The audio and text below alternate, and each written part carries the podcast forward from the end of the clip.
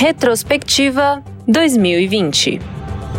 Chegamos no mês de outubro e vamos relembrar quais foram os acontecimentos. No primeiro dia do mês, foi publicado que as queimadas do Pantanal bateram recorde histórico em setembro, segundo dados divulgados pelo INPE. No mesmo mês, foram registrados mais de 8 mil focos de calor no bioma, o maior número contabilizado desde o início do monitoramento em 1998. Já no dia 2, o presidente dos Estados Unidos, Donald Trump, anunciou que ele e a primeira-dama, Melania, contraíram o novo coronavírus. Ele ignorou a doença e os alertas das autoridades e realizou vários eventos de campanha. No dia 10 de outubro, o Brasil bateu a infeliz marca de 150 mil mortes causadas pelo coronavírus.